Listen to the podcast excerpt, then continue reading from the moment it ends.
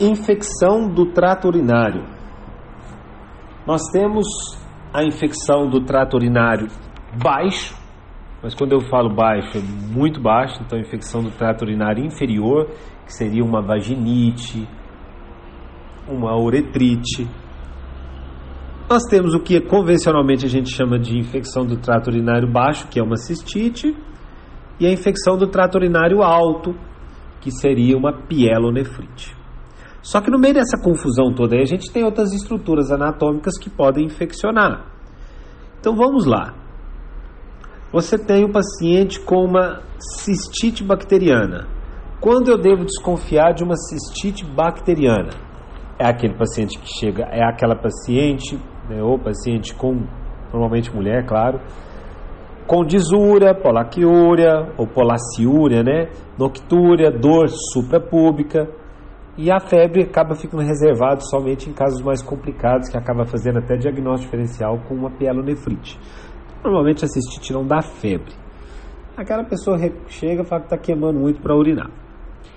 A infecção do trato urinário inferior por doenças sexualmente transmissíveis, a clínica dela também tem uma disúria, mas é uma disúria mais gradual, aquela pessoa que já percebe que a coisa vem incomodando, começa a ter uma secreção, um corrimento, Aí você tem a vaginite, que é por cândida, você tem a uretrite, por clamídia ou neisseria. Ok, pessoal?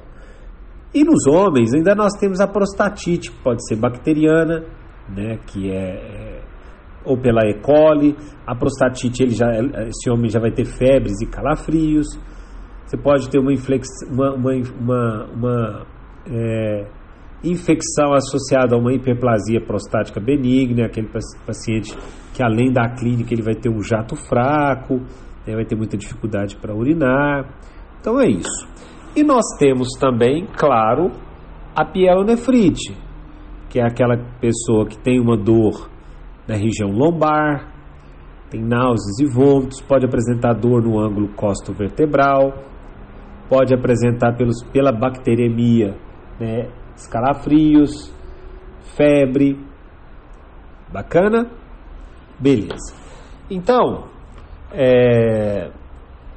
e para o tratamento? Primeiro o diagnóstico. Bom, o diagnóstico da cistite simples, daquela jovem sem história de infecção, que chega para você no pronto atendimento ou a nível ambulatorial e fala que está com queimação e você conversa com ela, não tem nenhum, é, nenhum fator associado, você vai solicitar uma urina 1 e já vai entrar com o tratamento empírico para essa pessoa. Não precisa nem colher cultura.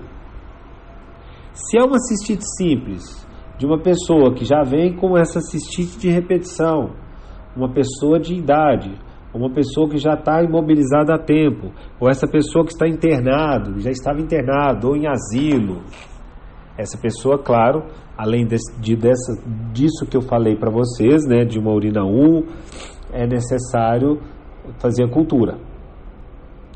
É, tem a hemocultura aí que é importante e, e também a urocultura. Ok. É, e, do, e, do, e, e, e o paciente com pielonefrite? Qual que seria o tratamento do paciente com qual que seria a conduta, perdão que a gente não falou do tratamento ainda, qual seria a conduta do paciente com pielonefrite? Bom, a pielonefrite, você tem que pensar o seguinte, a gente tem que solicitar associado isso aí um hemograma. Acaba que na prática a gente vai solicitar hemograma e urina 1 para todos.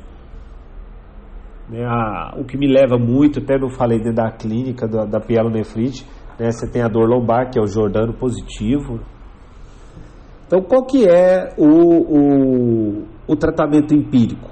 Bom, antes de eu falar do tratamento empírico, você tem que saber um negócio. Quando eu, tenho, quando eu suspeito do multi-R,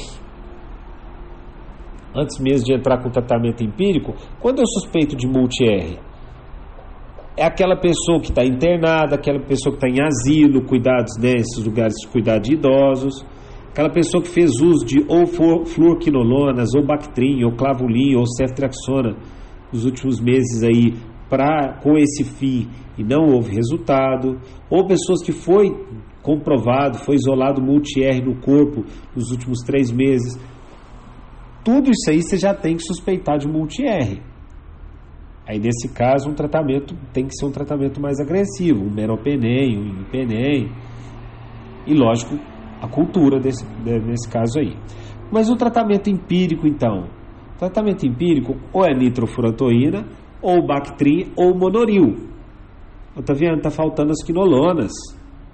Pois é, galera, mas as quinolonas elas estão perdendo espaço grande pela grande quantidade de, de, de, de cepas super forte contra esse, essa família. Então, está tendo muita resistência contra as quinolonas. Então, as quinolonas também que saíram um pouco.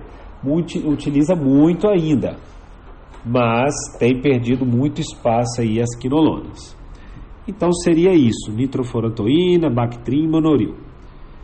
Se eu precisar é, internar esse paciente, normalmente interna já com ceftriaxona e mais né, um outro medicamento pode ser, por exemplo, Bactrim. E se é um paciente mais grave, né, um, um paciente séptico, você entra com imipenem ou meropenem. Sobre tomografia, ultrassonografia, ele é indicado mesmo para quando você está investigando alguma coisa a mais. Ok, pessoal? Então, quais seriam os critérios para me internar esse paciente? Se ele está com febre persistente, se a dor dele está muito grande, se ele teve piora clínica, se ele tem incapacidade de fazer uso de medicamentos via oral, ou se, se esse paciente está hemodinamicamente instáveis, né?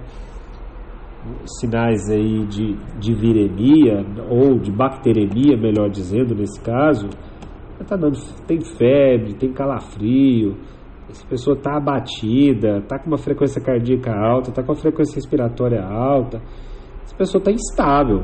Vamos internar ele, vamos fazer o tratamento endovenoso, acompanhar que vai ser melhor. Tá bom, pessoal? Então é isso. Infecção do trato urinário.